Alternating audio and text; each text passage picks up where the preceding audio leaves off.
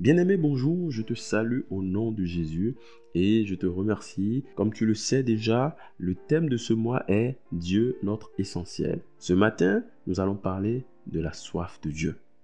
Le Larousse définit la soif comme un désir ardent, impatient, passionné de quelque chose. On peut par exemple parler de soif de l'absolu, de soif de connaissance, etc.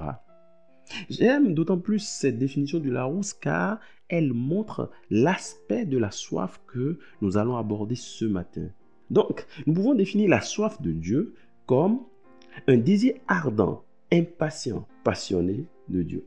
Vous savez, il arrive des fois où nous sentons un vide énorme dans notre vie. Nous manquons de quelque chose que nous n'arrivons même pas à nommer ni à expliquer. Sans trop chercher à comprendre la source de ce ressenti, nous nous lançons des fois dans une recherche de solutions qui souvent s'avèrent être des solutions inadaptées à notre situation. Nous nous trompons souvent de sensations. C'est comme quelqu'un qui a soif d'eau et en fait bah, qui décide de boire de l'alcool. Ce sera une solution peut-être de très très courte mais durée parce que cette solution peut calmer sa sensation de soif, mais elle ne va pas régler ce problème l'alcool ne peut remplacer l'eau. Il n'y a pas de substitut pérenne à une soif bien identifiée. Nous sommes corps et esprit. Et donc, de la même manière que notre corps a besoin d'eau, notre esprit a besoin de Dieu. Nous ne pouvons pas arrêter d'avoir, mais d'avoir soif de Dieu. Notre soif de Dieu doit être proportionnelle à notre envie de lui appartenir. Cette soif se traduit aussi par un fort désir de recevoir une dimension nouvelle dans notre esprit. Quand nous ressentons par exemple un désir de prier, de parler à Dieu, un désir d'être dans la présence de Dieu, un désir de lire la parole de Dieu, un désir de connaître Dieu davantage, c'est normal pour une vie chrétienne. Un chrétien, un enfant de Dieu doit ressentir ses besoins.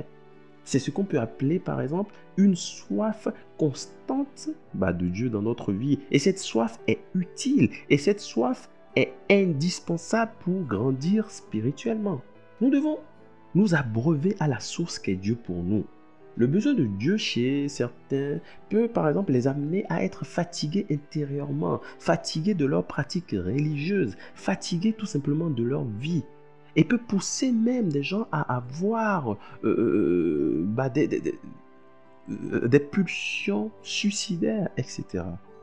C'est un signal fort qui ne doit pas être négligé et qui doit avoir comme seule réponse une connexion ou une reconnexion à Dieu afin d'abreuver notre être spirituel. La soif de Dieu ne peut pas avoir comme réponse autre chose que Dieu.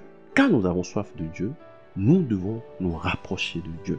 Et cette soif n'est pas quelque chose qu'on euh, mène arrête du jour au lendemain. On ne peut pas dire c'est bon, j'ai bu de l'eau aujourd'hui, c'est terminé, je n'aurai plus jamais soif. Non, dans la vie d'un chrétien, dans la vie de toute personne qui a accepté Jésus-Christ comme sauveur personnel, cette soif doit être entretenue.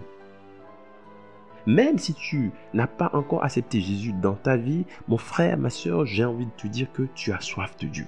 En conclusion, je dirais que si l'eau est tellement indispensable pour notre corps, il existe un besoin vital éprouvé par l'humain qui doit être satisfait afin qu'il ne meure pas spirituellement. C'est la soif de Dieu. Cette soif, nous devons la souvir par une recherche continuelle de Dieu dans notre vie, au risque de voir mourir notre vie spirituelle.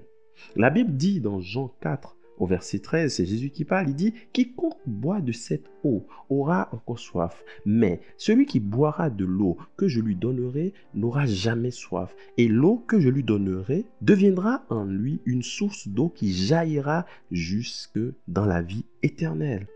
Mon frère, ma soeur, Jésus est la solution de ta soif. Abreuve-toi sans limite.